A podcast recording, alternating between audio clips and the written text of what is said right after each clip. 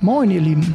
Willkommen zu Übermorgen, dem Podcast von Tomorrow und Viertel vor. Wir sind Jakob und Anna und dürfen heute einen tollen Gast begrüßen, und zwar Florian Sump. Wenn ihr kleine Kinder im Grundschulalter zu Hause habt, kennt ihr mit ziemlicher Sicherheit seine Stimme. Und wenn ihr in den späten 90ern Teenager wart, so wie wir, kennt ihr seine Musik. Florian ist heute einer der drei Köpfe von Deine Freunde, der ersten Hip-Hop-Band für Kinder. Er ist Erzieher und zweifacher Papa.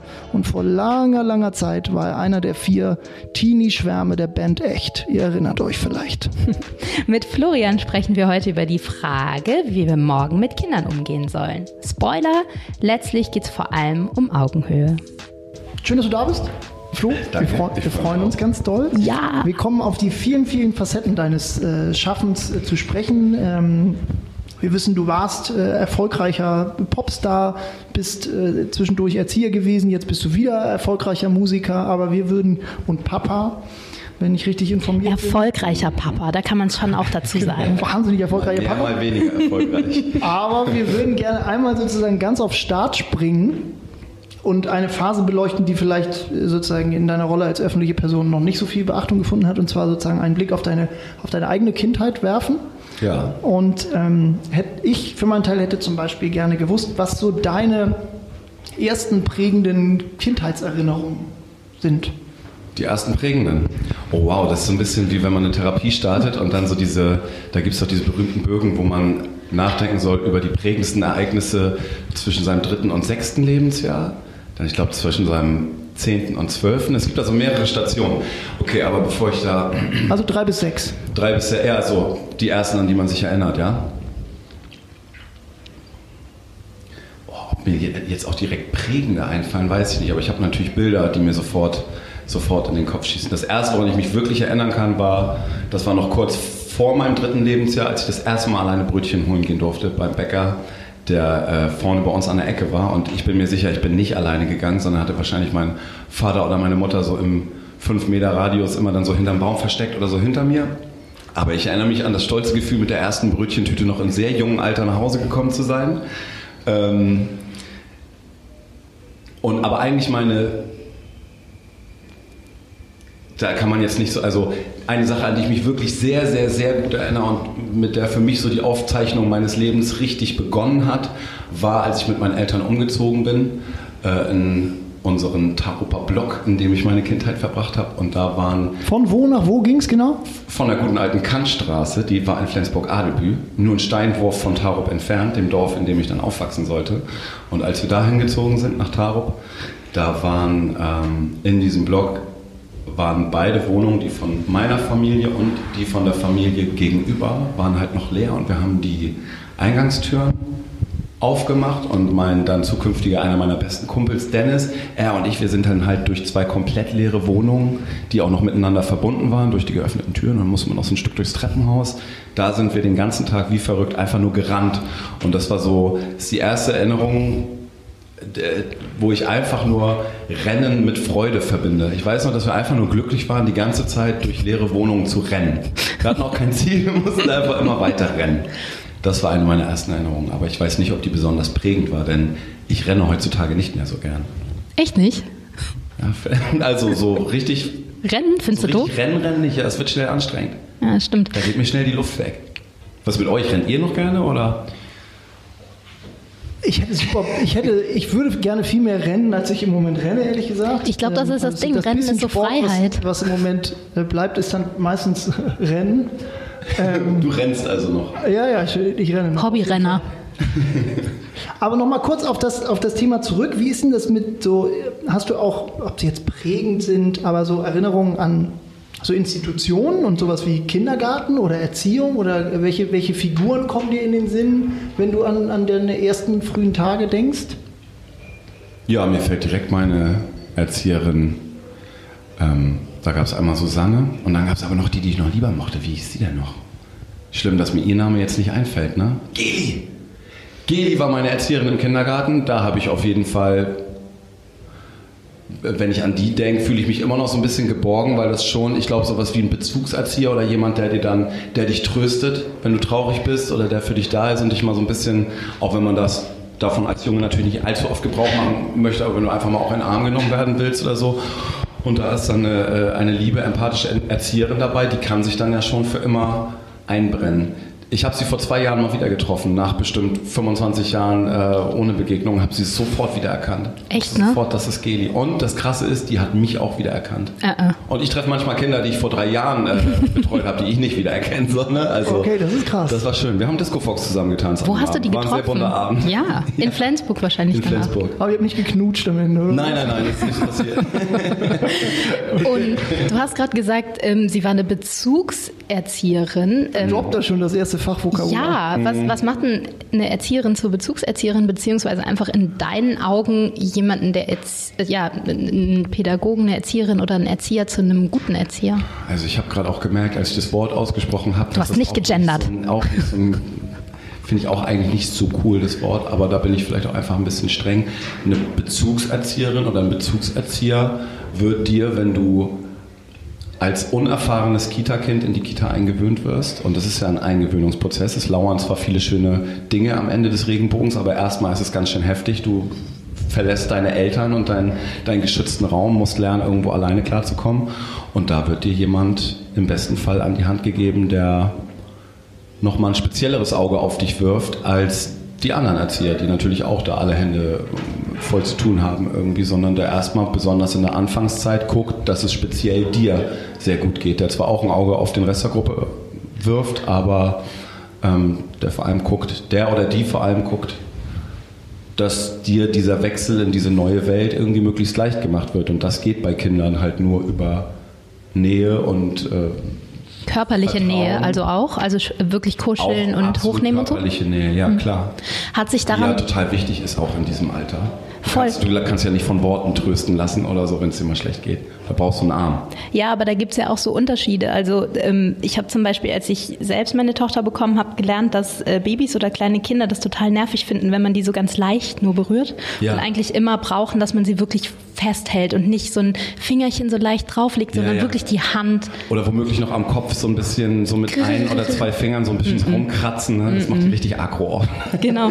Und deshalb glaube ich, ist ja auch anfassen und anf also das ist ja verschieden auch von Person zu Person. Lernt man sowas als, als Erzieher, dass man die halt auch ruhig richtig Also richtig da ist? Jahren, ich kann da jetzt dann nur aus meiner eigenen Erfahrung sprechen, wenn du genau hinguckst und merkst, was für einen Menschen und was für ein Kind du vor dir hast, dann kannst du das relativ schnell einschätzen, ob das ein Kind ist, was ein bisschen mehr von dieser Körperlichkeit vielleicht braucht oder für das es auch wichtig ist, dass man eben genau das nicht macht, also es nicht überfällt mit zu viel, komm mal hier in meinen Arm rein und irgendwie lass dich von mir trösten, aber das trotzdem dann unbedingt deine Nähe braucht in bestimmten Momenten. Ob das nur durch eine Umarmung oder einfach durch, ich bin bei dir und ich signalisiere dir, dass ich nachvollziehen kann, was du gerade empfindest und wir teilen das auch so ein bisschen und leben diesen Moment auch so ein bisschen zusammen.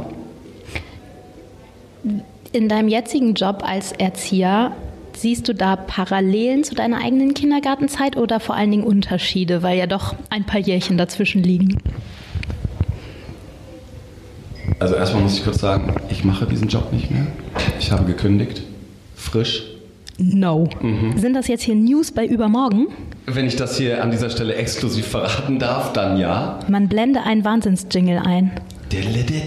Gut, aber, oh mein Gott! aber die Kinder und die Kollegen wissen es schon oder erfahren sie es Es jetzt alle quasi wissen auf Bescheid, Spotify? alle wissen, hey, und hiermit verkündige ich meinen Ausstieg. Newsflash. Alle wissen Bescheid, waren auch ein bisschen traurig, dass ich gegangen bin. Ich selber, mir fiel es auch nicht so leicht, aber es war jetzt bei mir am Ende, einfach eine Zeitmanagement-Frage und auch jetzt mit zwei eigenen Kindern und so, das Leben verändert sich ja auch stetig und zwischendurch müssen dann mal solche Schritte gemacht werden. Weil für mich war das jetzt ganz wichtig, dass ich diesen Schritt daraus mache. Du machst ja jetzt musikalische der Doppel- Erziehung. und Dreifach-Herausforderung geschuldet. Also sozusagen eine erfolgreiche Band haben, selber Papa sein, auf Tour sein und gleichzeitig noch die Rolle aus, äh, als Erzieher gut machen wollen. Das ging einfach nicht mehr auf, die Rechnung. Das lief ein paar Jahre sehr gut parallel, aber das wird jetzt ab diesem Jahr nicht mehr funktionieren, weil wir auch als Band jetzt noch mehr Verantwortung übernehmen, indem wir unsere Musik und unsere Produkte zukünftig äh, selber veröffentlichen. Und das Newsflash Nummer zwei. Plattenfirma machen. Newsflash Nummer zwei. Deine Freunde, weg von Universal.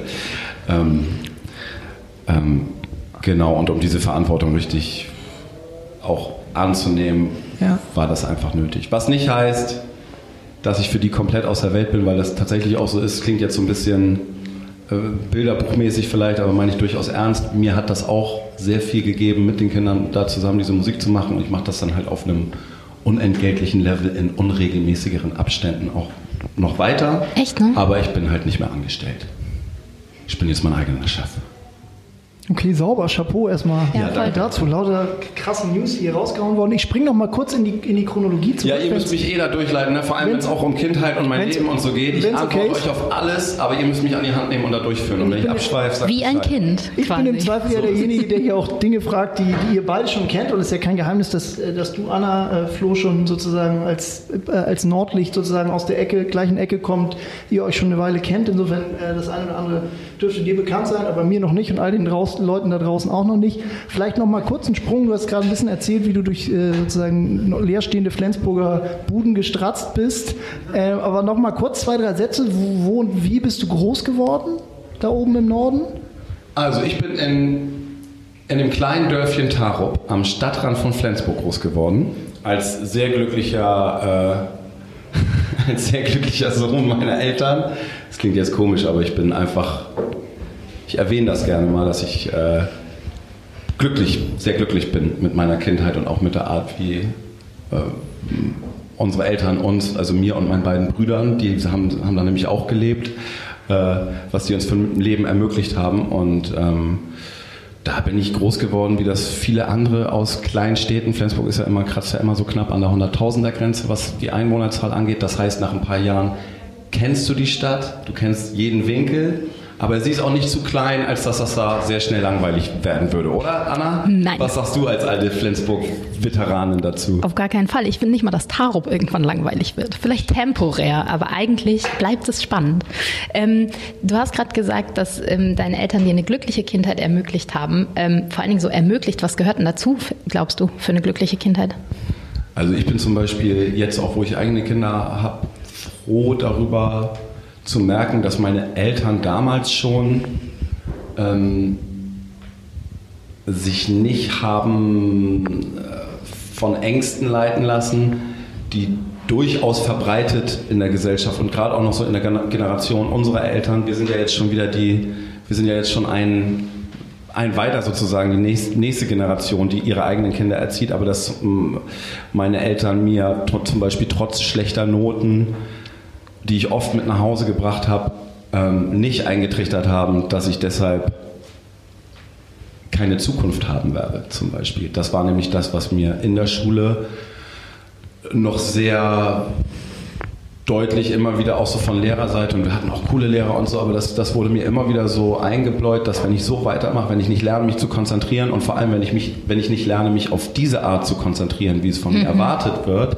dass das dann nichts wird und dass ich dann eigentlich keine Chancen habe im Leben. Und ähm, wären meine Eltern auch noch mit auf diesen Kahn aufgesprungen, was ja auch nicht so unüblich war zu der Zeit, da Ja. in diesen Kanon mit einzustimmen, dann will ich mir manchmal gar nicht ausmalen, was das mit meinem heutigen Selbstbewusstsein machen, also gemacht hätte. Und Das heißt, deine Eltern haben so ein bisschen das aufgefangen, was du in der Schule als nicht besonders empowernd empfunden hast. Genau, ja, als eigentlich als das Gegenteil von empowernd. Ich hatte das da so, wenn du da nicht, das, die Schule ist halt ein Ort, wenn du da nicht funktioniert hast, oder so ging mir das, so war das meiner Erfahrung nach, dann lastete da direkt die erste Form von schlimmem gesellschaftlichen Druck auf deinen Schultern, nach dem Motto, wenn du, wenn du, wenn du es hier nicht packst, so, dann packst du es auch da draußen später in der großen Welt, wo du ja auch irgendwann ein erwachsener Mann sein möchtest, wirst du es dann so nicht packen. Und ähm,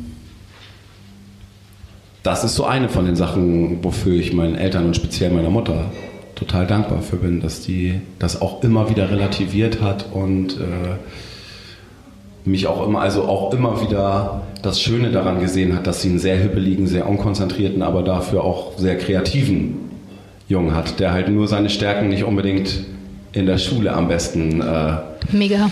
zeigen konnte.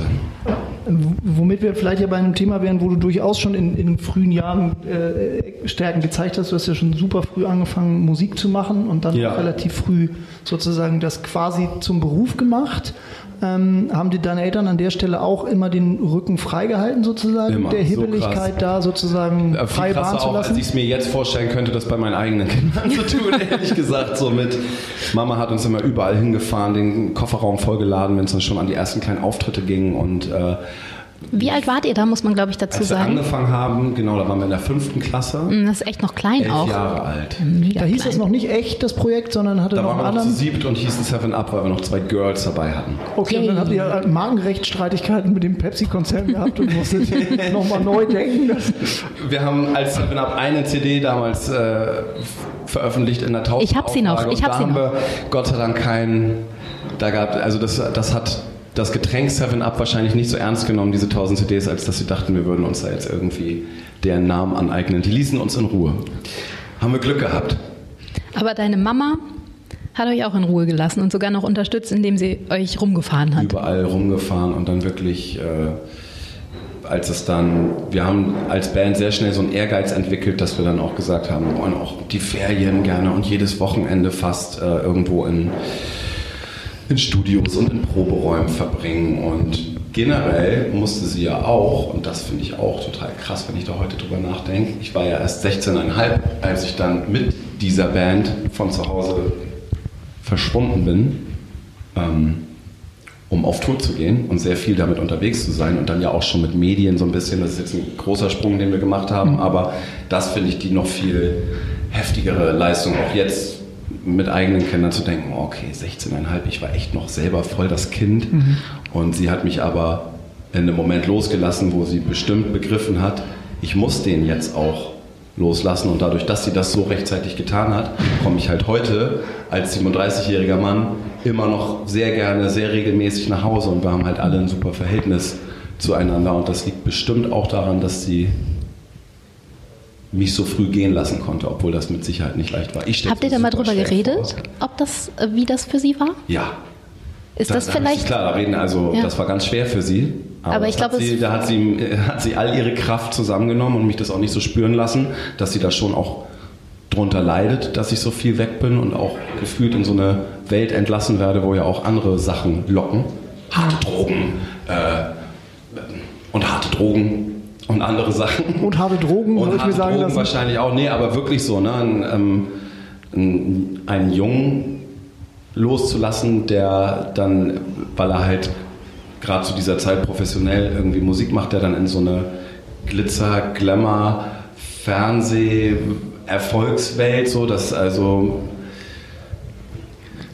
hätte ich große Probleme mit, sagen wir mal so. Wann war dieser Moment, also auf die Gefallen, dass die Bravo dich das damals schon oft gefragt hat, als du oder vielleicht auch die Menschen um dich herum, deine Mama und äh, gemerkt, äh, gemerkt haben, okay, ich mache jetzt das und ich mache jetzt nur noch das und ich mache das jetzt richtig und sozusagen was lange Hobby war, wird jetzt irgendwie wird jetzt richtig Beruf und ich werde jetzt Musiker, volle Kanne.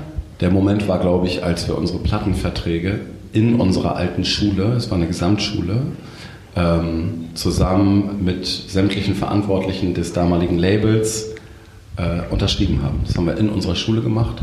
mit oder ohne Eltern? Natürlich mit unseren Eltern, weil wir noch gar nicht äh, geschäftsfähig waren. Man würde es den großen Major-Labels zutrauen, dass sie die Jungs haben einfach alleine unterschreiben lassen. Ja. Ja, aber es hätte ja auch sein können, dass ihr so sagt, ja, okay, die äh, müssen, ja, ja, ja, nee, hast schon recht. Auf jeden Fall, man würde es ihnen zutrauen. Aber da wussten wir, oder da hatten auch die das Gefühl, jetzt geht's los, weil so eine Unterschrift unter so einem Plattenvertrag, egal, das, eigentlich sagt das ja noch gar nichts, das ist ja einfach nur eine Unterschrift auf einem Ey, auf meine einem Eltern Vertrag. hätten das nie Aber es ist gemacht. ein- also- Niemals.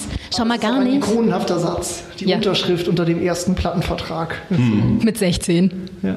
Ja, Ähm, ja, krass, auf jeden Fall. Ich finde es wirklich ähm, auch eine Leistung, dass, dass deine Mutter dich das hat machen lassen. So, vor allen Dingen, weil du auch schlecht in der Schule warst.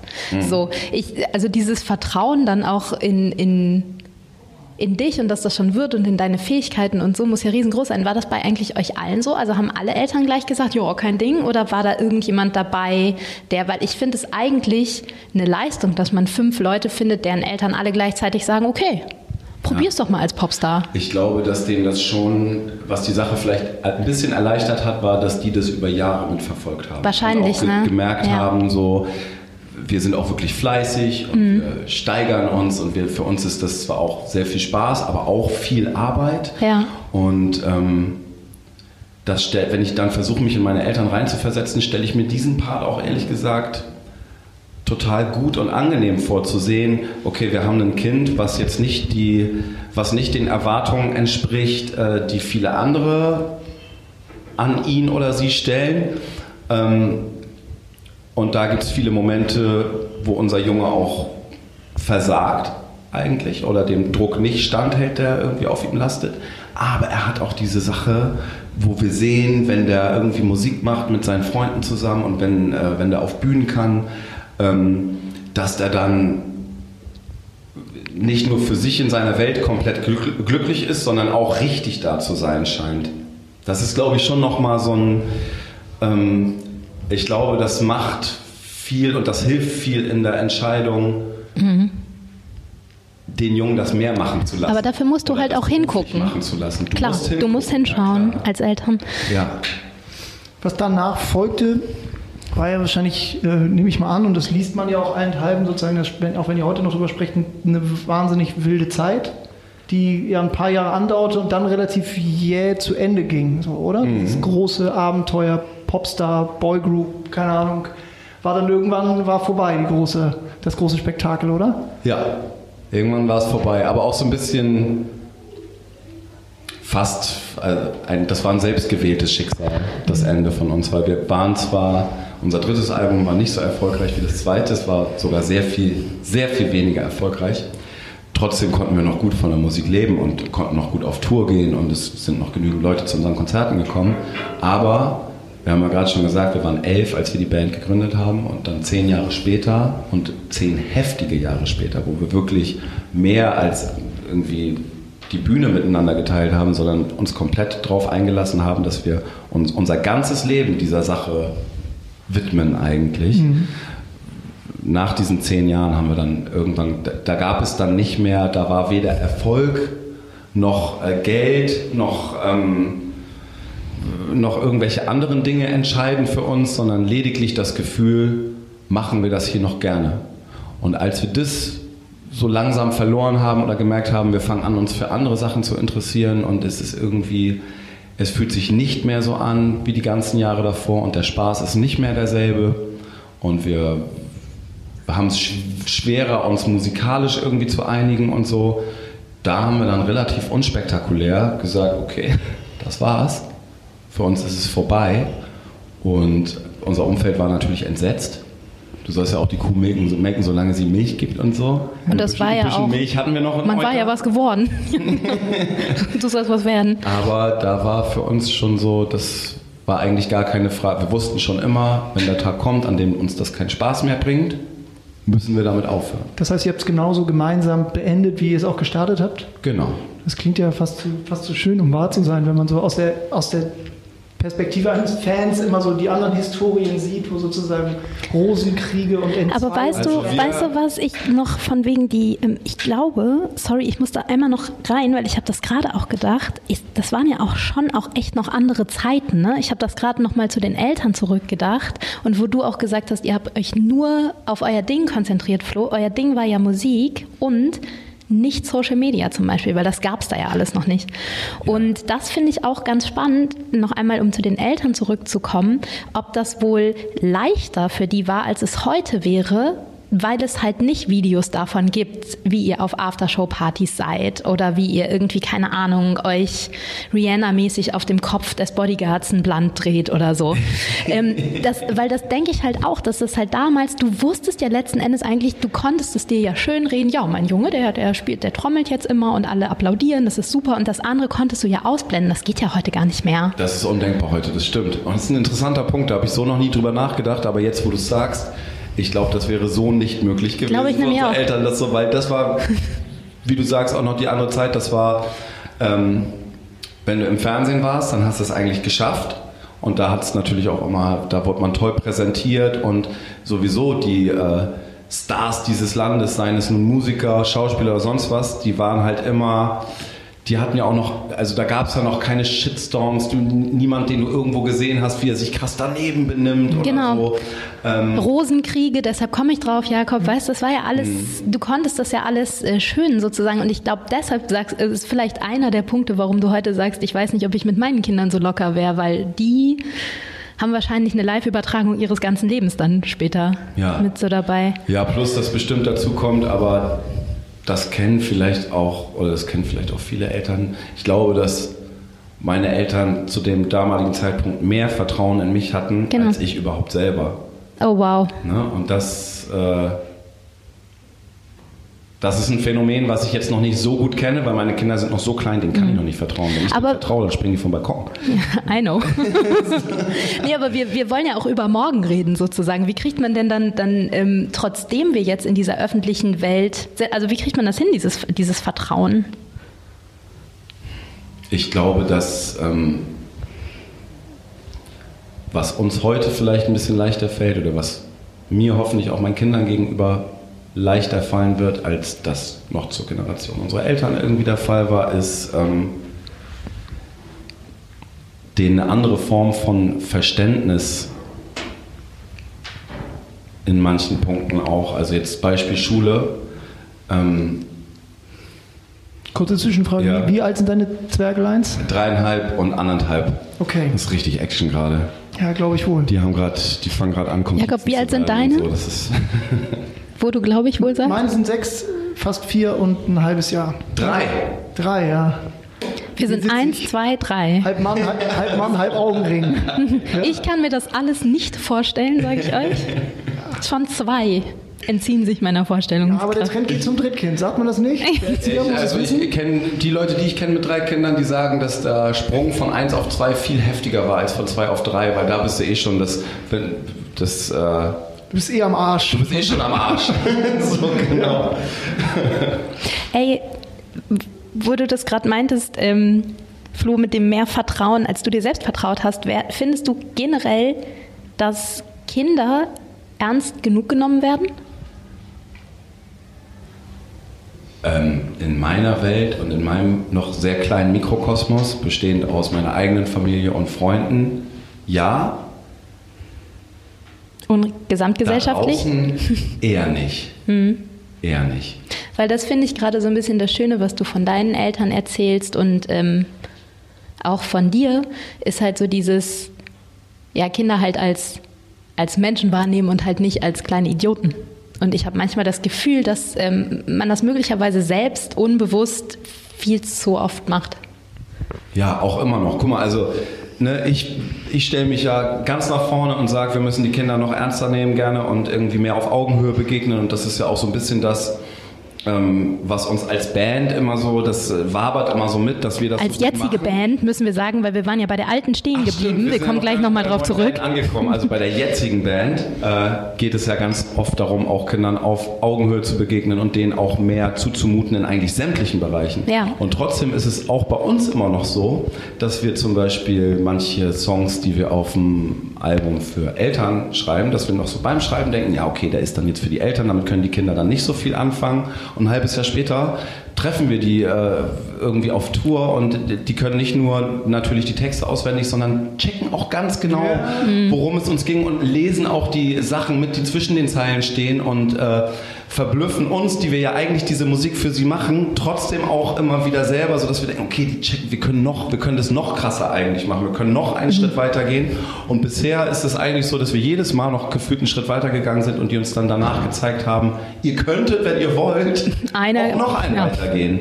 Und da ist also das Ende noch gar nicht so absehbar. Bisher wurden wir immer wieder überrascht und sind verblüfft was du gerade sagtest, wie viel da eigentlich schon verstanden wird. Und natürlich auch, das Kind dankt es dir halt tausendfach, millionenfach zurück, wenn du ihm ein bisschen signalisierst, dass, dass du es ernst nimmst. So, man kriegt so viel wieder. Ne? Und das Level, man darf auch nicht vergessen, dieses, ähm, die Unterhaltung zwischen Erwachsenen und Kindern, die wird ja ganz oft von uns gelenkt. Ja. Und wir stülpen denen ganz oft sozusagen das, was wir denen zutrauen an Dialog, stülpen wir denen so über. Und ähm, versuchen gar nicht immer da nochmal irgendwie nochmal einen Schritt rauszugehen oder so, sondern aber wenn wir das tun, gibt es halt, äh, sie danken es dir einfach so sehr ne? und äh, reichen dir da so doll dann die Hand und heben das selber dann auch manchmal aufs nächste Level und du stehst einfach nur mit offenem Mund da und denkst, das gibt es doch nicht.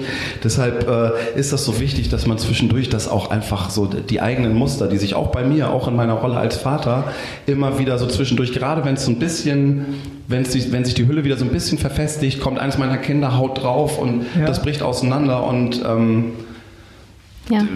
Also total spannend und irgendwie auch schön finde ich, mhm. dass es eben nicht so ist, dass du das alles so genau abstecken kannst. Checken das alle? Also checkt das auch eine, eine Mutter im Publikum oder kriegt ihr auch manchmal so, dass, dass, dass jemand sagt, also Entschuldigung, das war jetzt aber ein bisschen viel für die Kleinen. Wir machen ja auch manchmal, wir gehen ja selber auch manchmal so ein bisschen drüber, ne? Über ja. so bestimmte. Aber irgendwie auf der anderen Seite, nee. Hm ich habe das Gefühl, die checken das immer voll. Mhm. Ich also weiß es nicht. bedient ihr wahrscheinlich auch ein gewisses Milieu, möchte ich behaupten, der ich schon zweimal auf euren Konzerten war. Warst du? Ja, ja.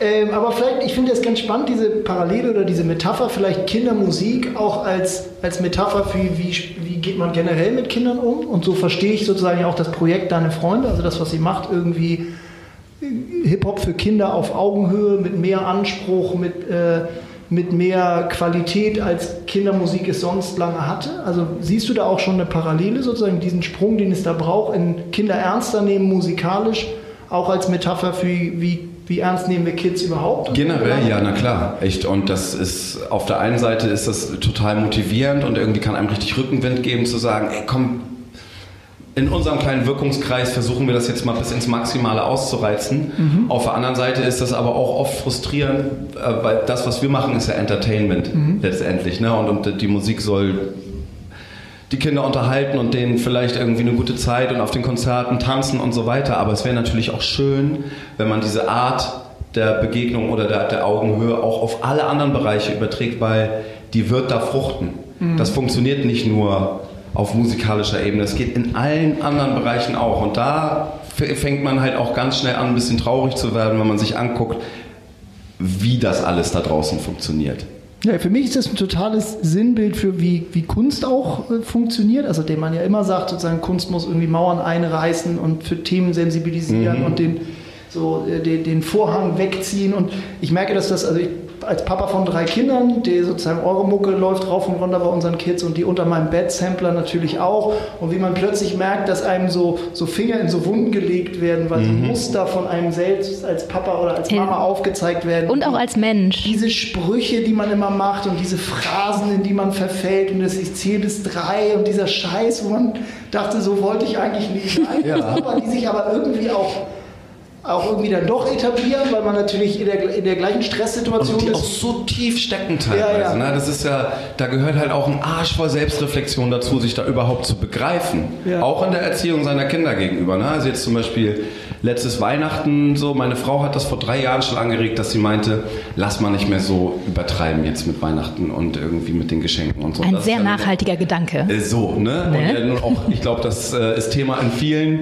Familien und äh, letztes Jahr war das dann so, wir saßen irgendwie unter dem Weihnachtsbaum und ich hab's, und wir wissen eigentlich, dass wir das, wir wollen diese Konsumschlacht eigentlich nicht. Und wie es denn so ist, aber wenn du Kinder hast, dann drücken alle dann trotzdem natürlich nochmal ein Auge zu und kommen, ja okay, aber für die Kinder machen wir eine Ausnahme. Und dann sitzen sie da doch wieder von einem Berg von Geschenken. Und was mache ich? Ne? Ich sitze neben meinem Sohn und will dann also, weil ich natürlich merke, viel mehr als er, alle Blicke sind auf uns gerichtet, beziehungsweise auf ihn. Er soll sich jetzt durch seine durch seinen Geschenkeberg arbeiten und äh, natürlich auch sich nicht nur für die Verpackung oder den Karton interessieren, sich sondern bitte auch, auch geflissentlich freuen. Ja. Freudig, setzt sich damit auseinander und ich bin selber genau dieser Typ geworden in dem Moment, der da sitzt und seinen Sohn im Grunde unter Druck setzt, sich vor allem jetzt zu freuen, damit es auch, ne, die damit sollen ja auch alle sehen, dass er ein dankbarer freuen. Junge ist ja, ja. und so, kann ja nicht sein, dass er das jetzt gleich in die Ecke tritt und so, ne? Und ähm, bin da so klassisch in die Falle getappt, ne, dass ich ihn wirklich wie so ein Tanzbär da vorführen oh wollte, dass er so, ja, und dann habe ich noch versucht, ihn so großväterlich väterlich so, guck mal hier, das gucken wir uns jetzt mal richtig an und so, ne? Und ich war fertig danach, ne? Ich saß da und habe irgendwie mit meiner Frau geredet und gesagt, ey, das, ich kann mir das jetzt verzeihen, dass ich da selber gerade in genau diese Rolle geschlüpft bin, die ich, die wir eigentlich nicht wollen. Aber das muss in den nächsten Jahren anders werden, denn das will ich wirklich nicht. Aber habt ihr eine Ahnung, wo das herkommt? Weil ich glaube, also ich gucke jetzt rechts zu einer, die sie die ganze Zeit wissend nickt und in mir selber rattern auch die, die Beispiele durch, wo man sich schon erwischt hat, Tausend. plötzlich ein Elternteil ist und so Verhaltensmuster an den Tag legt, die man selber irgendwie total verpönt, wenn man sie vielleicht, wenn man darüber liest oder die man selber Ja, wo man so denkt, verabscheut ach, wie hat. uncool. Hey. so, ne? Ja. Ich habe zu meiner Tochter neulich gesagt, sei nicht so wild. Ich habe mir die Hand klatschend auf den Mund gehauen. Ich habe zu einem kleinen Mädchen gesagt, sei nicht so wild. Aber wo kommt das her? Also wie ist es einfach der, der Stress, der ja auch offenkundig ist, den man ja auch nicht verhehlen muss, ist ja manchmal auch ein, ein krasser Job. Der war es in meiner Situation, aber das, was Flo gerade erzählt hat, geht ja tiefer. Du hast recht, wo kommt, wo kommt das her? Ich glaube, also du sollst das natürlich Ich glaube, beantworten. dass das alles hat ja immer so zwei Seiten. Wenn du zum Beispiel auch ein besonders empathischer Mensch bist oder so, dann kann das halt auch, dann kann das auch darin umschwenken, dass du zum Beispiel Erwartungen entsprichst, weil du dein Gegenüber so gut einschätzen kannst in dem Moment, dass du merkst, okay, der hat eine gewisse Erwartung an mich. Ähm, und ob du, sie, ob du sie dann erfüllst oder nicht, ist nochmal eine andere Entscheidung. Aber es passiert ja auch manchmal einfach so instinktiv. Du merkst, was irgendjemand von dir erwartet und du gibst ihm das. In, und ähm, mit Kindern und in der Erziehung gibt es da, glaube ich, noch, noch viel mehr, so, also wahrscheinlich so viele, dass wir die jetzt gar nicht alle aufzählen könnten, so viele mögliche Situationen, wo so dieser Snap-Moment äh, immer so gefährlich nah ist und Ja, es ist auch, glaube ich, gesellschaftliche Konvention. Du kriegst ein Geschenk, du freust dich. Es gibt Kulturen, ich habe vergessen, welche. Jemand hat es mir neulich erzählt. Ich glaube, na, ich weiß nicht. Aber wo es, wo es sich nicht gehört, Geschenke vorm anderen, also vorm Schenker auszupacken, damit halt keine, keine peinliche Situation. Ganz genau. Ganz genau. Ich glaube, ich, ich mag es nicht sagen, ich google es nochmal, aber es gibt es auf jeden Fall und darauf beruft sich eine meiner besten Freundinnen, die es nämlich auch hasst. Und die sagt immer in, ich weiß jetzt leider nicht, ist es nicht üblich, ich halte mich da dran, bla bla bla. Die packt es dann später aus und dann ruft sie dich an oder schreibt dir einen schönen Brief oder so. Und das finde ich, das finde ich eigentlich auch voll okay. Aber also gesellschaftliche Zwänge, was ich mich aber auch noch frage zu diesem Thema ist, wie geht man damit um? Und zwar auf der einen Seite seinem Kind gegenüber. Ich habe mich dann bei meiner noch nicht mal einjährigen Tochter entschuldigt für dieses Sei nicht so wild, weil ich das für psychologisch wichtig halte. Ähm, genau, wie geht man mit dem Kind um? Aber auch, wie geht man selbst damit um? Du hast gesagt, so irgendwie, du warst fertig danach. Ähm, und ich glaube, dass diesen, diesen Grad zu finden, zwischen sich selbst so zu schämen als Elternteil für seine Fehler und sie total zu verdrängen und so zu tun, als wäre man super, weil man keine, keine Schwäche zeigen darf oder so. Äh, Wie gehst du damit um, mit Erziehungsfails? Also, ähm, ich weiß nicht mehr, wer es gesagt hat. Es kann einfach der Ausspruch eines Freundes gewesen sein. Vielleicht ist auch ein Sprichwort, was es seit tausend Jahren gibt. Ähm, mir hilft es immer sehr, mir klarzumachen, dass ich es nicht perfekt machen muss, sondern nur gut genug. Und gut genug beinhaltet halt auch Fehler machen zu dürfen und du musst halt auch kein, ich finde auch dieser Anspruch, denn natürlich, du hast da dieses junge Leben vor dir und du liebst es irgendwie abgöttisch und du willst alles richtig machen. Du kannst aber nicht alles richtig machen. Niemals in deinem Leben wirst du an den Punkt kommen, wo du das Gefühl hast, jetzt mache ich wirklich alles richtig und wo du gerade so dieses Elternshaming oder so sich selbst Shaming irgendwie erwähnst. Ich glaube, das ist auch eine große Schraube, an der jeder Elternteil vermutlich irgendwie so drehen muss, dass man sich nicht direkt hart die Peitsche gibt für jeden, für jeden kleinen Aussetzer, den Und auch anderen nicht übrigens. Sehr gut habe ich gemerkt in Verbindung mit Kindern ist, wenn man mit einer Portion Humor ausgestattet Ah, geil. ist, weil das kann äh, auch die stressigsten und chaotischsten und auch anstrengendsten Situationen dann doch irgendwie kurz nachdem sie irgendwie geschehen sind schon unterhaltsam und auch komisch machen. Für alle, ne? Komik Nicht nur für die Erwachsenen. In diesem ganzen Chaos mit drin und ähm, das hilft mir auf jeden Fall sehr. Aber so, ne, ihr beschäftigt euch oder die Frage, die ihr in den Raum stellt, ist, wie wollen wir mit äh, Themen XYZ morgen umgehen? Und mit Kindern habe ich das Gefühl, bist du schon, schon fast gezwungen, immer so sehr im Jetzt und im Heute zu sein, dass es noch eine Herausforderung mehr ist, sich mit dem Morgen zu beschäftigen. Dennoch ist es ja absolut wichtig. Ja, vor allen Dingen auch ähm, im Punkto, also ja, in puncto die ernster zu nehmen, vielleicht auch in einer utopischen Superwelt. Ja. Wo du gerade meintest, äh, nicht so hart mit sich selbst sein, dann als Elternteil. Ich finde, man sollte ja auch nicht so hart mit anderen Eltern sein. Ich habe das Gefühl so, also und ich, ich bin seit einiger Zeit auf Instagram aktiv. Aber nirgendwo wird so hart gejudged wie unter Eltern. Ja. In der Spielgruppe auf dem Spielplatz, Alter, ganz Ja. ehrlich, da ist Social Media Ganz- ja gar nichts dagegen. Können ganz wir schlimm. da mal ganz kurz einen Schwenk machen? Minischwenk. Ja, nee, ich finde es total gut. Ich, ich äh, sozusagen äh, hätte tatsächlich auch gerne gewusst, an welcher Stelle du dann doch um das Judgen nicht herumkommst. Du bist ja nicht nur Vater und machst Mucke für Kinder, sondern Stimmt. bist zumindest auch bis heute Erzieher gewesen und hast wahrscheinlich auch mit wahnsinnig viel Elternfiguren so äh, mehr oder weniger Kontakt, die morgens da reinrauschen und wieder raus und Ja. alle so ihre eigenen Spleens an den Tag legen. Also Ja. wie oft fasst, fasst sich der Erzieher da an den Kopf und denkt, also klar, Stichwort Helikoptereltern und so, es gibt da bestimmt wahnsinnig viel, über das man sich auch aufregen kann.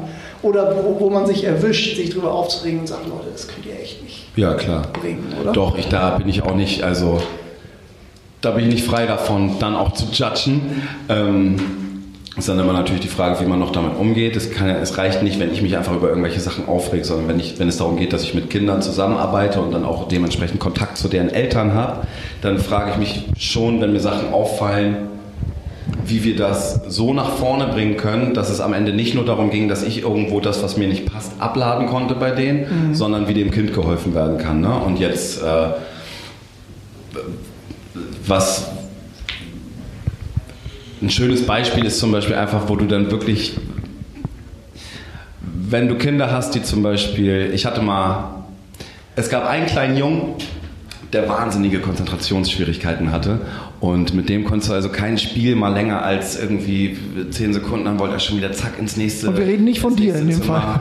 Äh, Ich war bestimmt auch so einer vielleicht am Anfang, wobei der war nochmal eine andere Nummer.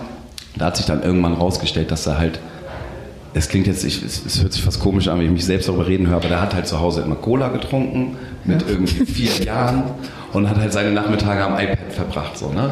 Und ich bin der letzte Mensch, der technische Neuentwicklungen verteufelt. So, ich habe auch ein Tablet zu Hause und dann, weißt du, wenn es mal darum geht, jetzt wollen wir irgendwie Jetzt gucken wir uns mal zehn Minuten alle zusammen irgendeinen lustigen Scheiß an. So bin ich der Letzte, der da, äh, den, der mit erhobenem Zeigefinger um die Ecke kommt. Aber, ey, es ist ein kleiner Mensch. Schütte doch nicht diesen ganzen Scheiß in ihn rein und lass ihn an so lange wie er. Ja, er wollte so lange. Ja, er ist vier Jahre. Du darfst ihn nicht selber entscheiden lassen, machen, was er will. Die ganze Zeit.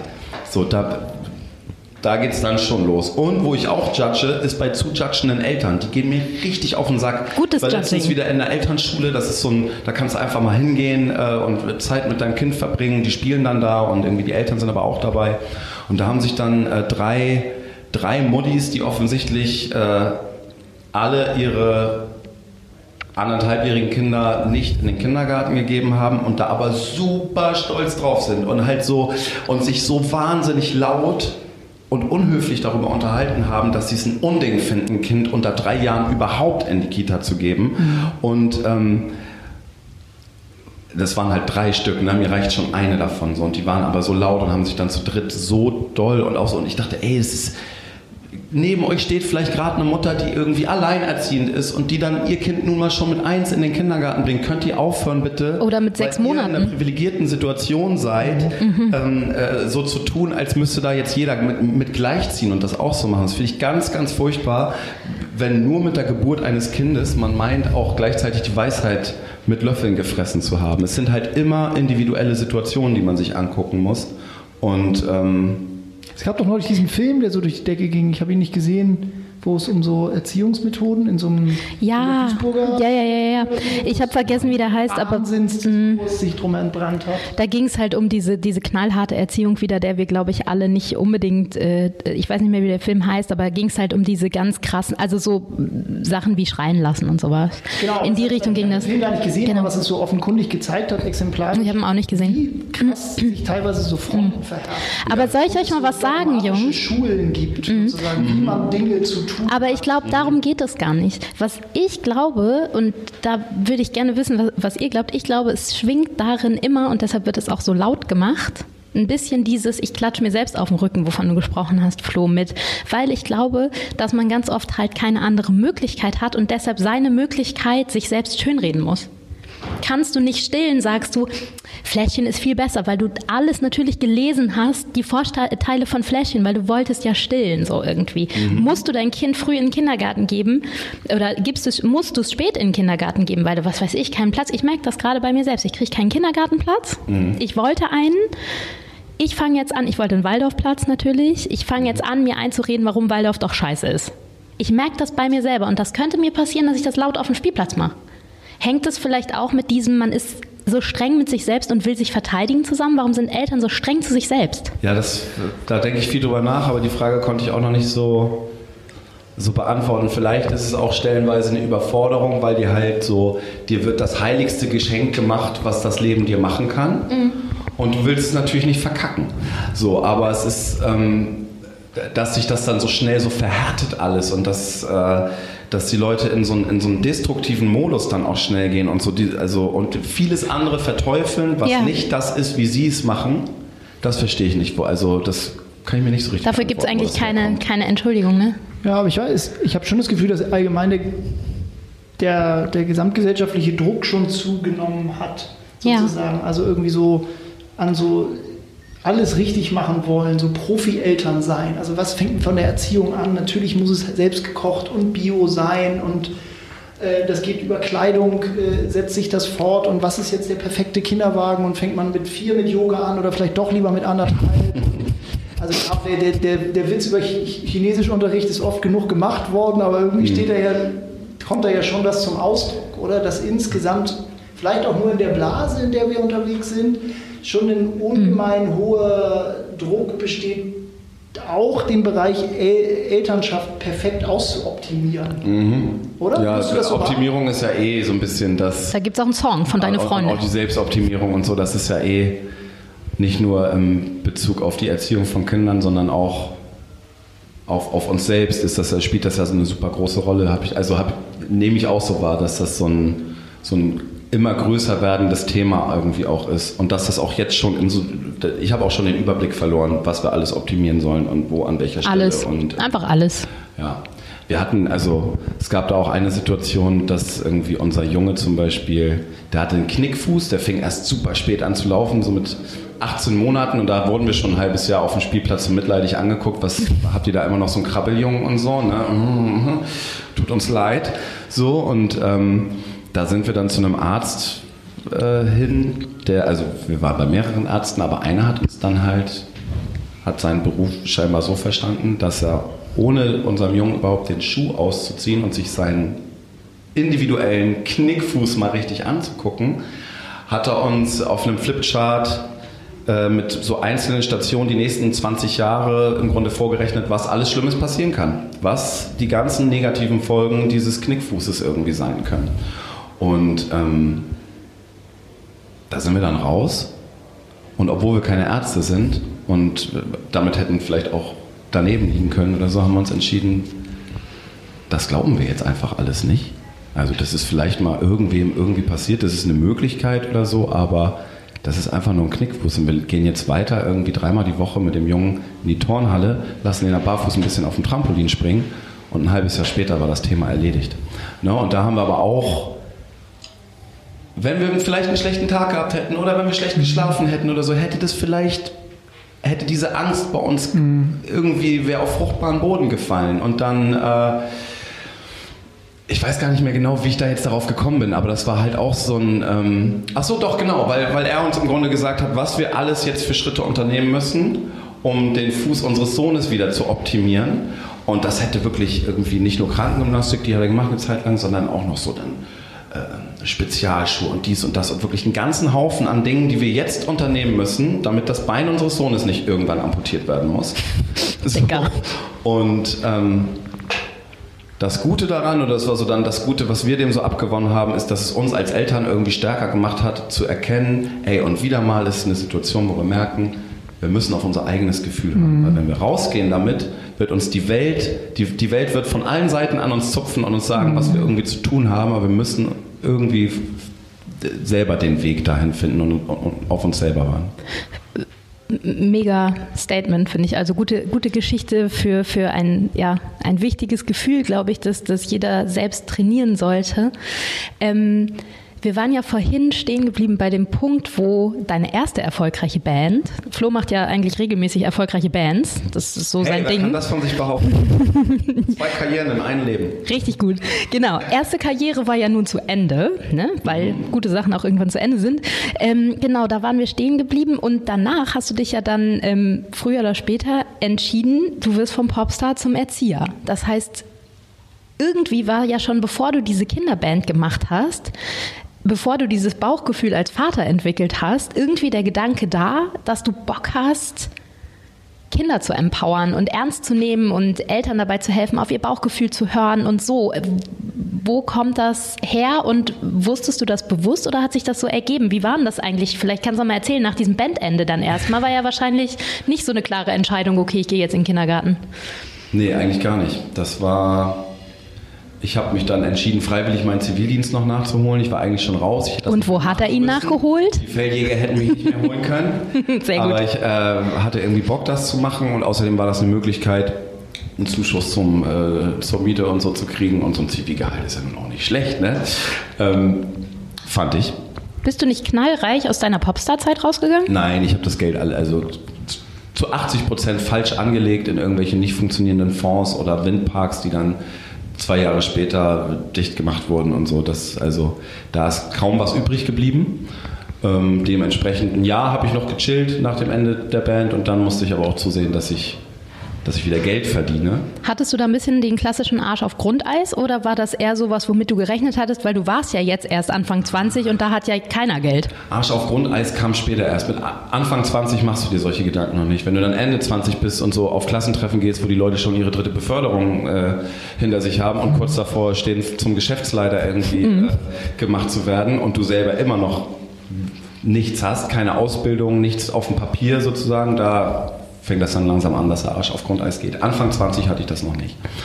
Und ähm, Dann war es Geld alle nach einem dann war Jahr. das Geld alle und dann habe ich mich entschieden, den Zivi, äh, Zivildienst nachzuholen und in, einer, in einem Kindergarten, warum, kann ich jetzt nicht genau sagen, aber in einem Kindergarten einfach bei mir in der Straße, vielleicht fand ich es auch bequem, weil ich dachte, hier ist ja direkt kürzester Arbeitsweg der Welt.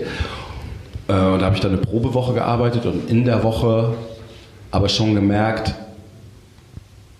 also mir war irgendwie so völlig klar, okay, das ist irgendwie was, was einen Wert hat. Ich kann nicht genau sagen, was für einen Wert, aber ich weiß, dass es für die Kinder gut ist, wenn die mich in der Nähe haben, weil ich ein guter Typ bin. So. Und ähm, die, die das ja auch direkt wieder, also so die, nach ein paar Tagen war das halt schon so, dass ganz viele immer dann zu mir kamen und irgendwie, ich habe dann von Anfang an auch immer so ein bisschen Musik mit denen und getanzt und hatte da halt auch selber irgendwie Spaß dran und ähm, diese Vorstellung, okay, das ist irgendwie noch ganz junges Leben, ganz viele Sachen erfahren die jetzt erst zum ersten Mal und für die ist das irgendwie alles noch neu. Und ich kann ein, ein erwachsener Einfluss sozusagen auf die sein und weiß auch, dass, äh, wusste schon damals noch, bevor ich diese Art von Musik für Kinder gemacht habe, dass das irgendwie wichtig ist, denen auf Augenhöhe zu begegnen. Meine Chefin kam dauernd an, hat mich gelobt, meinte so, ich habe Leute gehabt, die, äh, ich habe so viele Leute gehabt, die ausgebildet sind und jetzt kommst du und hast gar nichts und machst das so gut.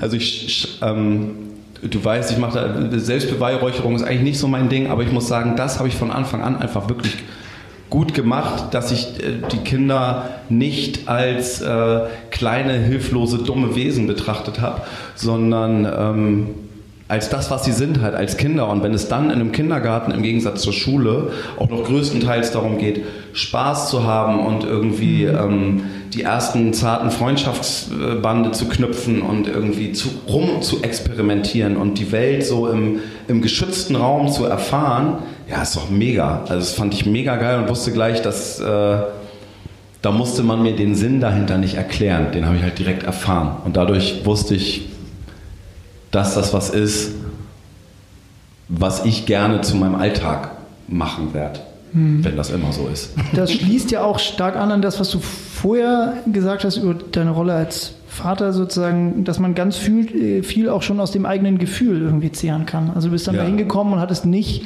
die jahrelange Ausbildung, aber hattest irgendwie so ein Grundgefühl, was, was, was die Kids brauchen, was denen Freude macht, was denen gut tut. Würdest Ja. du das so sagen? Dass Ja. das, Und dann auch schlicht einfach so irgendwie krasse Erfolgserlebnisse gleich, in der, also wenn es dann darum geht, ja, bei dem, den Jungen oder das Mädchen, da musst du dich nicht wundern, die, äh, die sprechen nicht so viel oder die haben keinen Bock auf Spielen oder so. Und dann drei Wochen später sitzen wir da und die erzählen mir irgendwelche Sachen. Ja. Und ich merke halt, dass ich zu denen irgendwie durchdringen kann. Und auch nicht auf so eine,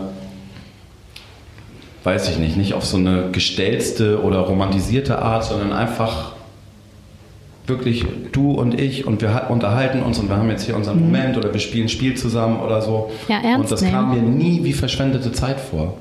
Und deshalb, ich hatte auch äh, auf den Spielplätzen äußerst selten Bock, mich dann auf die Bank zu setzen. Erstmal wird es schnell kalt oder so und es bringt auch einfach viel mehr Bock mitzuspielen. So. Und wenn du dann noch ein bisschen, auch nicht so viel Schiss davor hast, ein bisschen infantil rüberzukommen oder so, dann dir auch nicht zu schade bist, mal auf den Baum zu klettern oder ein bisschen Action zu machen und mal die Hose dreckig zu machen, dann, äh, dann wird dir das auch sehr gedankt von der Kinderschaft. Und wo du gerade gesagt hast, du willst dich nicht selbst loben, du kriegst ja auch das direkte Feedback, ne? Das heißt, du brauchst dich gar nicht selbst loben, Ja. weil der Erfolg gibt dir ja recht, Ja, gerade ja. im Kindergartenalter so. Ja, das finde ich ein ganz spannender Punkt, weil äh, was du beschreibst, ist ja eine enorme Wertschätzung, die du so erfahren hast oder eine, Ja. Rück- eine Rückmeldung. Was, ja, was man ja aber gleichzeitig konstatieren muss, These, äh, dass die Rolle des Erziehers gesamtgesellschaftlich ja erstmal nicht so wahnsinnig viel Beachtung findet. Also es ist quasi Common Sense, dass es wahnsinnig schlecht bezahlt ist. Erstens, Ja. glaube ich. Zu Ja, es ist nicht, äh, ja. Und das Zweite ist, hatte ich auch das Gefühl, dass die Rolle auch nicht so wirklich diskutiert wird. Man hat das Gefühl über, über Lehrer und wie wichtig sind die. Und da gibt es auch verhärtete Fronten. Die einen schimpfen gerne auf Lehrer und die anderen sagen, es sind die ärmsten Schweine von allen. Aber ich habe das Gefühl, dass die Rolle des Erziehers oder der Erzieherin wenig Beachtung findet, obwohl das ja eigentlich so eine immens zentrale Figur ist. Total. Außer es geht darum, dass die Männer fehlen. Das wollte ich nämlich vorhin auch noch fragen. Ähm, genau, ob es vielleicht auch der Erfolg in erster Linie daran lag, dass du einfach endlich mal ein Typ warst. Ich könnte immer noch, ich könnte irgendwo hingehen und die Leute kennen mich nicht, die wissen nichts über mich, die würden mich sofort anstellen. Und zwar nicht, weil die irgendwelche coolen Hintergrundinformationen haben, dass Flo Sump ein cooler Typ ist. Zwei Einfach erfolgreiche Bands. Aufgrund der Tatsache, dass ich ein Mann bin. Mhm. Finde ich auch ein bisschen, äh, weiß ich nicht, ob das so, also ich habe wirklich das Gefühl, da wird gar nicht mehr groß nachgefragt, solange, solange der Mann ein Mann ist. Äh, aber gut, es spricht natürlich auch einfach, es hat ja auch einfach damit zu tun, dass so wenig Männer in diesem Beruf sind und dass es natürlich gut ist, wenn du beides da hast, ist ja klar. Aber ähm, wie Erzieher in der Gesellschaft betrachtet, ja, ich glaube, dass ganz viele Leute denken einfach, dass es wirklich irgendwie, ich setze mich mit einer äh, Kaffeetasse auf die Bank und lasse die Kinder irgendwie spielen. Die Wertschätzung in diesem Beruf ist nicht so besonders groß, nicht so groß, wie sie sein müsste vielleicht, wenn man sich anguckt, ey, du hast ein Kind, du, ähm, du liebst es über alles und dann kommt irgendwann die Zeit, wo du sagst, ich gebe dich fünf bis sieben Stunden an einen Ort, wo du mit anderen Kindern bist und ein paar erwachsenen Menschen, die fortan irgendwie täglich mehrere Stunden Einfluss auf dich haben. So. Das ist eine Riesensache, finde ich, und sollte auch eine Riesensache für alle Eltern, also weil ich meine, nur Eltern haben Kinder und wissen, was das bedeutet, Kinder zu haben. Deshalb muss man das doch auch sehen können, was für ein krasser, was für eine Sache das ist, ein Kind in den Kindergarten zu geben und da natürlich, und was für eine Sache das auch ist, dass da Erzieher sind, die eben auf diese Kinder aufpassen. Ähm, und möglichst nicht nur aufpassen, sondern die halt auch ein bisschen an die Hand nehmen und ein bisschen, äh, ja, die erste Straße des Lebens, ein bisschen da gemeinsam mit denen runtergehen, so, ne? Und, ähm, ja, wahrscheinlich ist es auch ein bisschen so, wie du gerade angedeutet hast, dass natürlich der Lehrjob wird damit ganz an, weil da wird ja richtig was beigebracht, da lernen die Kinder Mathe und Deutsch und das lernen sie im Kindergarten, da müssen die ja nur spielen. Ja, aber da bringst du den, äh, da wird der Grundstein gelegt für, wie verhalte ich mich in Konfliktsituationen zum Beispiel. Und das so viele Sachen, die so immens wichtig noch den Rest deines Lebens sein werden, in einer Zeit, in der du noch viel intensiver geprägt wirst als zum Beispiel zwischen 8 und 12 oder so. Oder in späteren Jahren oder so. Das ist, der Grundstein wird halt jetzt gelegt. Und der Grundstein wird mit, also das Zuhause ist, glaube ich, das bleibt der wichtigste Einfluss irgendwie für jedes Kind. Aber es gibt halt auch noch andere Bausteine in diesem, in diesem großen Bild und die Erzieher gehören mit dazu. Und, und auch nicht unwesentlich und mit einer ordentlichen, auch mit einer ordentlichen Verantwortung dahinter. Und das kann aber dann natürlich auch nur funktionieren, wenn alle diese große Verantwortung, diese große Aufgabe anerkennen und überhaupt auch erstmal, naja, es, es erkennen halt und das so sehen, dass das so ist. Das wäre schon mal der erste Schritt. Und von da aus ist es dann auch leicht weiterzugehen. Aber viele weigern sich ja überhaupt diesen ersten Schritt zu machen und anzuerkennen, dass das schon eine besonders große, wichtige Baustelle im Leben eines jeden Kindes ist. Vielleicht die auch. Jahre hingeht. Ja, aber vielleicht auch wirklich, weil die, wegen des Ernstnehmens. Also meine These ist ja, dass viele Leute Kinder einfach viel zu spät erst ernst nehmen. Ja. Hat das nicht auch damit zu tun oder ist das jetzt ein bisschen zu steil? Nee, das hat genau damit zu tun. Klar, das ist, ja genau. Also anders ausgelebt, nicht ernst nehmend ist dann halt so dieses typische, naja gut, was, was Die- wollen die? Musst du halt wickeln, Genau. musst du ein bisschen mitspielen, ein bisschen Die können ja nix. reinwerfen Ja, genau. und das war's. Aber ähm, Aber dass das nicht so ist ähm, oder nicht so sein sollte, haben, glaube ich, auch viele Eltern, Pädagogen und Leute, die vielleicht gar keine Eltern sind. Ich war nämlich zum Beispiel auf meinen ersten Deine Freunde Konzer äh, Konzerten noch äh, lange, lange, lange bevor Kinder überhaupt irgendwie in Sicht waren. Und ich bin geilen Beats wegen? Oder? natürlich, ehrlich gesagt, der geile alten Raps haben dich schon immer fasziniert. Title Raps und natürlich auch äh, heiße Rapper. Ne?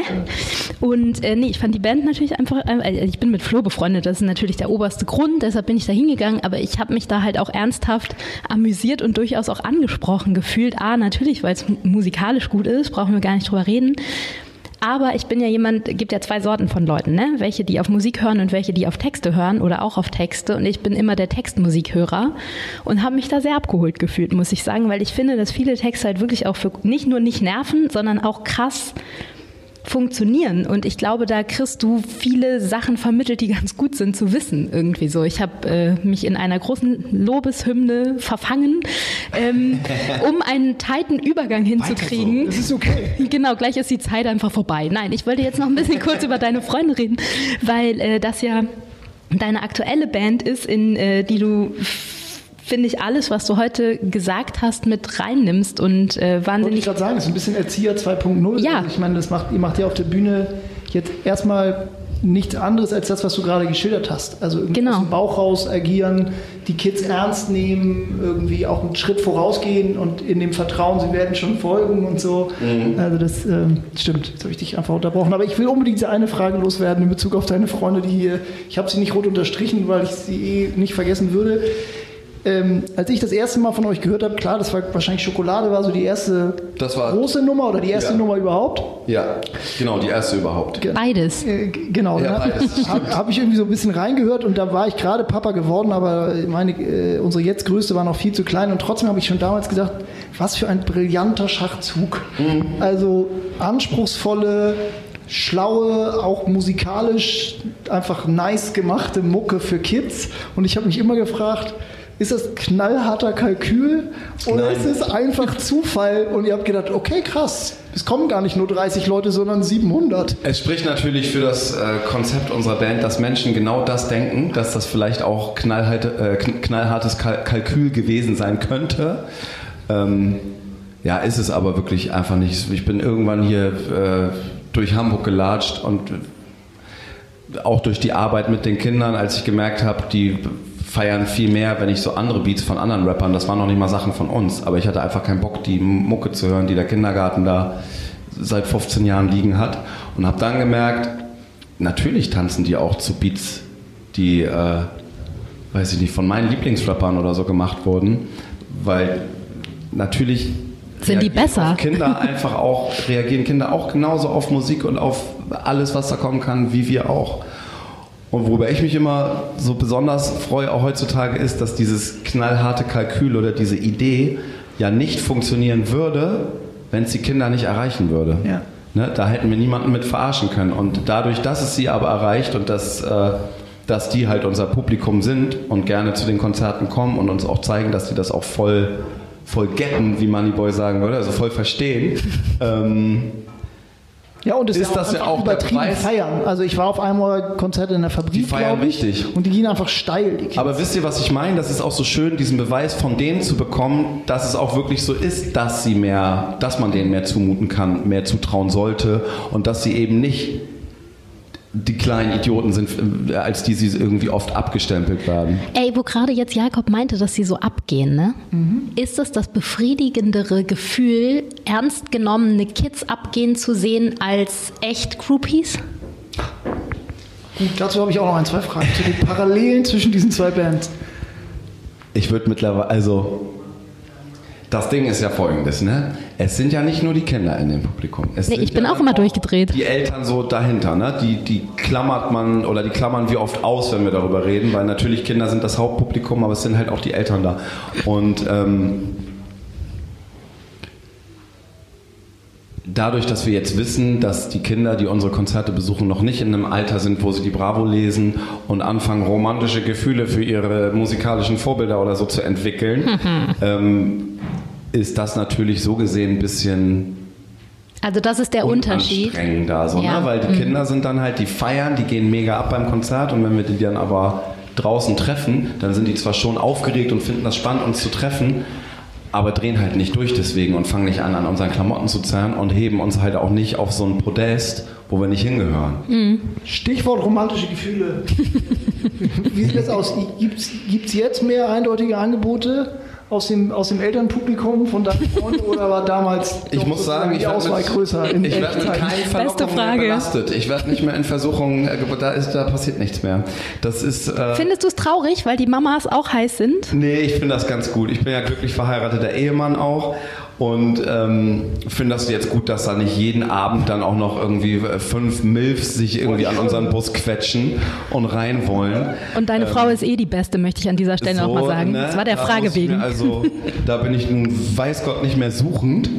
Ähm, und dadurch, dass Familienleben, das kennt ihr ja auch, äh, nur relativ strukturiert funktioniert, ist halt auch nach dem Konzert ganz schnell so Jacke holen. Wir treff, dann treffen wir Papa da und da an dem Treffpunkt. Vielleicht kommen die noch und holen sich Autogramme oder Ist so. auch erst aber- 1930 dann nach dem Konzert. Genau, und dann sind die auch weg. Dann müssen die auch schon wieder das Abendessen vorbereiten oder ähm, Richtig. da ist also nicht mehr viel mit Sex, Drugs und Rock'n'Roll. Okay, keine BHs, die aus der hinteren Reihe nach vorne geschmissen werden, sondern es, Auch nicht mehr. es sind Plüschtiere. Aber manche alte Echtfans kommen und sagen das, also warten dann auch, bis wir dann zum Autogramme geben, nochmal nach vorne kommen und sagen, Gibt es? ich war früher bei Echt und weißt du noch? Und das Verrückte ist, ich erkenne äh, die meisten von denen wirklich dann auch wieder, Weil die so richtig Groupies waren, die immer kommen. weil das welche waren, die dann immer da waren und immer in ihrer jeweiligen Stadt schon Stunden vorm Konzert irgendwie draußen gewartet haben und so. Und dann hoffe ich auch immer ein bisschen, dass sie ihre Kinder nicht dazu zwingen, deine Freunde Fans zu sein. Ich glaube, das muss man nicht. Und da sind wir wieder bei dem, äh, bei, bei Kinder sind so ehrlich. Ich glaube, das wird gar nicht funktionieren. So. Nee, das stimmt. Das wird nicht Wobei funktionieren. mitschleppen könnten sie die schon. Das könnten sie. Und dann stehen die so wie dieser, wie dieser Mufti-Schlumpf hinten mit verschränkten Armen. Sag mal, die Kinder, die müssen ja danach ins Bett, aber ihr, also machst du, machst du schon auch noch ein bisschen Popstar dann? Also ich meine, ihr seid ja immer noch, oder du bist immer noch ein Rapper, so. Du trinkst du dann auch irgendwie eine Limo und gehst nach Hause oder macht ihr hinter der Bühne schon auch ein bisschen Erwachsenen?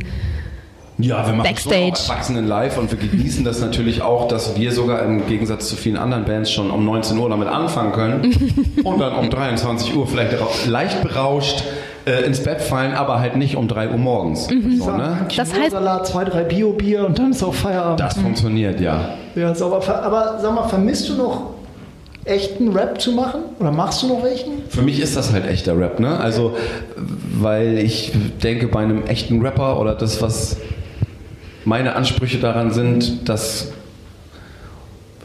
das zeigst, dass, also das kannst, völlig abgesehen davon, für welches Publikum du deine Texte schreibst, kannst du ja einen Rapper auch nach so Kriterien wie kann der flown, hat er irgendwie, hat er ein paar gut sitzende Punchlines und so, nach solchen Sachen bewerten. Und nee, ich vermisse das überhaupt nicht. Äh, Erwachsenen-Rap oder sowas zu machen. Das war ja eher auch eine Ecke, die mir zwar, also es hat mir Spaß gebracht, diese Musik zu machen, aber damit habe ich ja nie irgendwo Fuß gefasst, weil für die reale Hip-Hop-Szene war ich schon immer zu fake. Er hat mal gerappt, muss man dazu sagen, zwischendurch, um Zwischendurch. chronologisch zu Oh, bleiben. danke, Anna. Genau, ich Zwischen Zivildienst- voraus, aber du hast Ja, zwischen, zwischen Zivildienst. Erwähnung, dass es auch noch Jim Pansen zwischendurch gab. Ach so, ja, richtig, genau. Genau. Dieser sogenannte Erwachsenenrap fand statt, würde ich sagen, einordnen chronologisch zwischen Zivildienst und äh, er, Erzieher-ähnliche Arbeit leisten, weil du bist kein ausgebildeter Erzieher. Ne? Ähm, was ja Komplett eigentlich auch scheißegal ist. Genau. Und äh, dann kam Rap für Kinder. Ist das eigentlich... Ähm, ist es be befriedigender, weil man damit was auslösen kann? Wir haben ja jetzt viel von Ernst nehmen, Bauchgefühl, irgendwie äh, Dinge weitergeben. Also ich habe schon das Gefühl, ähm, echt war ja gute, gute Musik, gar keine Frage. Aber jetzt ist es ja quasi gute Musik mit zweiter Ebene, mit immer noch einer tieferen Message, selbst wenn es ein totaler Blödelsong ist. Aber das gesamte Projekt, wie Jakobs genannt hat, ist ja schon eins mit Tiefgang. Mhm. Ist das das, was es einfach nur erwachsener oder generell auch ein bisschen geiler macht als die Das andere Band? Auch ein bisschen geiler. Ja, ne? Ja. Würde ich so nicht, ne? Liebe Grüße an die Jungs. Wir haben gerade vor, weiß ich nicht, ein paar Wochen haben wir wieder ein echt Treffen gehabt. Das Mhm. hat auch funktioniert, weil wir uns da, weil, weil, weil wir damals nicht so lange weitergemacht haben, bis wir uns alle hassen. So, wir haben die Scheidung rechtzeitig eingereicht und dadurch können wir halt auch noch heute gute Freunde sein. Aber ähm, da- das, was ich jetzt mache, ey, müsst ihr euch alleine so vorstellen, wenn du jeden Abend auf der Bühne stehst und von gebrochenem Herzen singst und äh, dann bricht dein Herz dadurch vielleicht zwar nicht unbedingt, aber du, bist, du bringst dich halt auch immer wieder in so einen Sadness-Mode rein Ja. und singst von Sehnsucht und von äh, unerf ja, ne, unerfüllter Liebe und so weiter. Und jetzt halt Schokoladeneis ganze Und jetzt ist halt wirklich, also ich, bei deinem Freund bin ich noch nie auch nur ansatzweise in einer melancholischen Stimmung wieder von der Bühne gegangen. Das Ey, ist immer die pure Freude.